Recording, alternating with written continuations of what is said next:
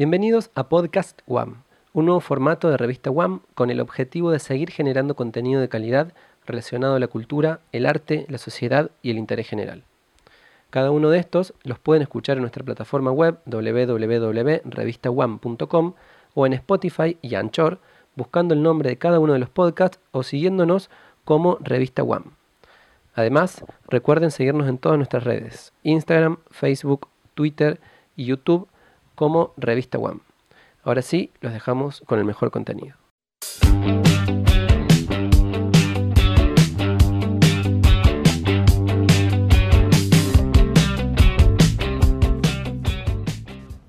Hola, ¿cómo andan? Acá estamos de nuevo para eh, decirle hola a Julio. Julio es el mes donde le digo chau a las viejas estructuras de manera ya definitiva. Vamos a cerrar el trabajo que vinimos haciendo en el eje Cáncer Capricornio desde noviembre de 2018 a la actualidad. Y donde nos vamos a empezar a dirigir hacia un nuevo sostén que, nos va que vamos a empezar a construir y que va a sostener este nuevo yo desde un lugar más auténtico que estamos creando. El mes de julio va a empezar con el ingreso de Saturno, el reingreso, perdón, de Saturno al, al signo de Capricornio Estuvo un periodo muy breve en Acuario y ahora se devuelve a Capricornio hasta diciembre de 2020 para después sí ingresar de manera definitiva a Acuario y ya tener su estadía en ese signo. De manera que la zona Capricornio de nuestra carta natal se vuelve a activar junto con el eclipse que tuvimos el 5 de julio y que va a cerrar de manera definitiva este trabajo que les vengo diciendo que vamos a hacer en esa zona Capricornio. Es el decirle chavo al deber ser a una vieja forma de ver las cosas, a una vieja forma de pensar que nos sosteníamos en una estructura que ya hoy quedó muy obsoleta. Cada quien va a mirar en, su propia carta natal a dónde les pega y va a ver en su vida qué es lo que ya está quedando muy viejo y que de manera definitiva hay que decirle chau para poder eh, sí empezar a, a reconstruirnos, a renacer desde esta nueva realidad que queremos vivir hoy. Vamos a ver que algunos nos vamos a sentir más presionados eh, y nos va a costar más el cambio y por, y por otro lado otro grupo de gente se va a sentir con mucha ansiedad por ese cambio, está muy deseosa de, dar ese gran salto. Bueno, ustedes me van a decir de qué lado se sienten más identificados. Em, algo muy familiar, ustedes saben que le venimos dando vuelta al asunto hace un montón de tiempo y que nos parecía que era, que era lo que nos sostenía y era muy, muy cómodo va a haber que decirle chau, va a haber que ser valiente, va a haber que animarse a poder realmente hacerle frente y cerrarlo, porque ya nos va a generar un peso que no lo vamos a poder sostener para adelante. Así que les pido que hagan el trabajo que corresponde. Nos va a tocar, eh, realmente el trabajo más duro es movernos del lugar emocional de manera real, ya vinimos haciendo el proceso, lo entendimos, lo interpretamos y ahora le toca ejecutarlo, le toca ponerlo, ponerlo en actos, hay que moverse de alguna manera, de algún lugar emocional real, ustedes me van a decir con qué tema les toca a cada uno de ustedes. Vamos a empezar en julio a eh, caer en cuenta de un montón de cosas, la claridad la vamos a empezar a tener, sobre todo después de la segunda mitad de julio. El deseo va a quedar de manera muy clara. Y vamos a empezar con eh, el arranque de Mercurio directo, a tener la posibilidad de empezar realmente a comunicar algo, a tomar decisiones importantes, a empezar a ejecutar proyectos, eh, porque ya las nebulosidades que teníamos y las vueltas que le damos a un determinado asunto, ya sea en un proyecto, en una relación comercial, laboral, de colaboración o en un vínculo personal, ya quedó eh, bastante claro y no vamos a poder hacernos los distraídos al respecto. Así que momento de poner eh, la situación en acciones, de pasarla a actos. Em, el Sol allá por el 22 de julio va a ingresar al signo de, de Leo y ahí sí va a ser el momento de pulir nuestros talentos personales y enfocarnos en aquello que nos haga especiales, únicos y nos haga brillar. Cada uno identifique qué es lo que nos hace especiales y nos enfoquemos en trabajar en eso. El 20 de julio vamos a tener una luna nueva en cáncer que también termina un poco de cerrar todo este eje cáncer capricornio que les mencioné y va a ser una energía de mucho renacimiento. A nivel social y colectivo esto los vamos a ir viendo, vamos a ir viendo cómo determinados grupos de poder, de instituciones, de gobiernos y demás se resisten a este cambio porque quieren volver a esa vieja forma, a esa falsa normalidad que ya prácticamente es imposible. Y por otro lado vamos a ver parte de la sociedad queriéndose adaptar a ese cambio y esforzándose por ese cambio que viene. Yo espero que todos estemos alineados más con el cambio y no con la resistencia. Bueno, eso es un poquito a modo de resumen lo que traen eh, el cielo de julio, allá arriba. Y les recuerdo que el cielo inclina pero no obliga, siempre es nuestro eh, poder de conciencia, nuestro nivel de voluntad el que va a tomar la decisión definitiva sobre nuestros actos. Y recordemos que también el cielo siempre nos da oportunidades que va a depender de nosotros aprovecharlas o no. Pero lo importante este mes para mí es que dejemos atrás el miedo que hace que no podamos movernos del lugar emocional real de este viejo yo que necesitamos de manera definitiva dejar atrás. Los invito a que hagan el trabajo y volvemos para hablar de signos.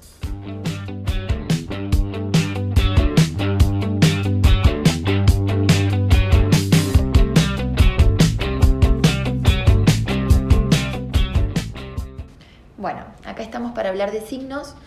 Ustedes saben que tienen que escuchar siempre su signo ascendente, que es el único modo que tenemos los astrólogos serios de dar algún tipo de pronóstico. Después si quieren escuchan su sol, pero siempre resuena más el ascendente. Les voy a mencionar para cada signo a modo breve el eje que va a estar más afectado este mes.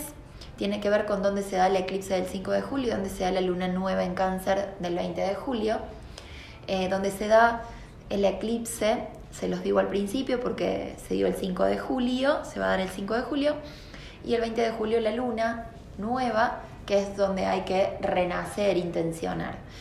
Eh, en Capricornio es lo que le tenemos que dar cierre, depuración, dejar atrás.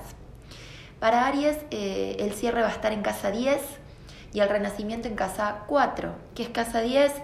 Profesión, éxito, estatus social, jefes, el padre, Casa 4 que es familia, hogar, raíz, lo que me sostiene, algo con una mamá. Para Tauro, eh, la casa va a ser su casa 9 y su casa 3. Su casa 9 de cierre van a ser viajes, asuntos legales, creencias, filosofías de vida, el extranjero, nuevos estudios. Y la casa 3 es básicamente darle vida a una nueva forma de comunicar de relacionarme con mi entorno cercano, de cómo genero ese vínculo a través del diálogo. Para Géminis, las casas afectadas van a ser casa 8 y casa 2. Casa 8 es bienes conjuntos, matrimonios, divorcios, lo que tenga en conjunto con alguien hay que darle un cierre. Y casa 2, el renacimiento es qué nuevas formas de generar recursos propios tengo, con qué me gano el dinero, qué deseo, cómo está mi, autovaloración.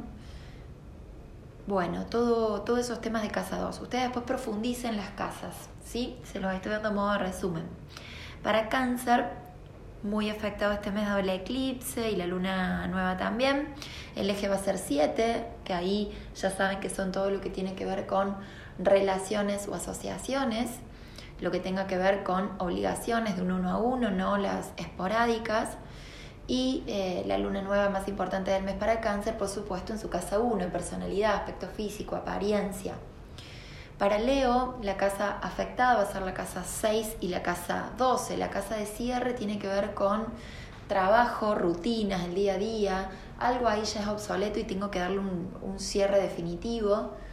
Em, tengo que buscarle una nueva forma de generarme nuevos hábitos, nueva rutina y el renacer va a estar en, casa 12, que tiene que ver con el inconsciente, con miedos. Eh, tengo que empezar a trabajarlos de un lugar mucho más sano. Para Virgo, las casas afectadas van a ser casa 5 y casa 11. Casa 5 son hijos, proyectos creativos, proyectos personales, talentos. Y Casa 11 son grupos, clientes, asociaciones con grupos de trabajo que me identifiquen con un proyecto en común, con una idea en común, defender una causa común. Ahí puedo eh, presentarme por una causa común dentro de un grupo, ser líder. Eh, fíjense qué propuestas les pueden llegar. Para Libra, las casas afectadas son casa 4 y casa 10. El cierre va a venir en casa 4, raíces, familia, hogar, algo con una mamá. Y el renacimiento va a estar en casa 10, profesión, estatus social, éxito, algo con un padre, el momento de sembrar en esa casa. Para Escorpio, el cierre está en casa 3. Eh, casa 3 también entornos cercanos, comunicación. Tiene que Escorpio darle forma a una nueva forma de comunicar, valga la redundancia, tiene que cerrar eh, su viejo miedo a no decir las cosas, su viejo miedo a callar. Bueno, lo tiene que dejar de lado a Escorpio y el renacimiento va a estar en casa 9, una nueva forma de eh, generarme las creencias que me sostienen, construir una nueva filosofía de vida que me sostenga, eh, darle forma a asuntos que tengo legales pendientes que me están pesando y que tengo que eh, buscarle la solución para que me dejen más liviano para adelante. Vamos a Sagitario, Sagitario las casas que va a trabajar son casa 2 y casa 8. Casa 2 de cierre es eh, viejas formas de ganarme los recursos, cómo me autovaloro, tiene que suspender Sagitario esa forma vieja de autoboicotearse. Y el renacimiento va a estar en casa 8, donde en una eh, cuestión conjunta que tenga con otro, en una asociación, en un matrimonio, eh, en una herencia, tiene que también darle forma a eso, buscarle la solución para que también pueda ir más liviano hacia adelante. Capricornio, por supuesto, tuvo su eclipse en casa 1, en su personalidad es un reset personal muy grande, empieza una nueva etapa Capricornio para vos y la, eh, eh, el área donde hay que sembrar, por supuesto, son la casa 7, relaciones y asociaciones. Para Acuario, el cierre definitivo muy, muy, muy grande para Acuario es la casa 12, lo que tiene detrás a sus espaldas. Ahí sucedió el eclipse en Capricornio para ellos. Viejos miedos, viejas eh, cosas que le frenaban a Acuario y está Acuario viviendo una etapa de que le viene para adelante de mucho renacimiento, de mucho amor, entonces los quiere dejar listos y depurados para recibir eso. Y el renacimiento viene en casa 6, que es trabajo, rutinas, día a día, muy favorable para Acuario esa zona, así que atentos al trabajo sobre todo. Y para Pisces, las casas afectadas son casa 11, la de cierre, y casa 5, la de sembrar. Casa 11 algo de finalizar en un proyecto conjunto con un grupo, con un cliente, algo que tenga que ver con esa casa 11 y dónde vamos a sembrar para Pisces en la casa 5, que es proyectos creativos, algo que quiero darle forma o quiero dar a conocer, algo que le vengo eh, buscando la vuelta hace un tiempo y ahora lo comunico, lo, paro, eh, es parir un proyecto personal o parir un hijo también. Así que Pisces, si hay algo que estabas dando vuelta, dale dale ahora la bienvenida y comunicalo y con bombos y platillos dale la inauguración si es algo nuevo, que estás muy favorecido. Bueno, eso es todo. Quise darles un modo de resumen donde más estaban afectados este mes todos ustedes. Espero que tengan un feliz julio, que les sea de utilidad toda la info que siempre damos junto a los chicos de Revista One y que la sepan aprovechar sobre todo porque de eso se trata el cielo. De nuevo, el cielo no eh, obliga, sino que inclina. Ustedes son quienes tienen la manija conductora de esa carta natal personal. Los quiero, nos vemos el próximo mes. Un beso grande.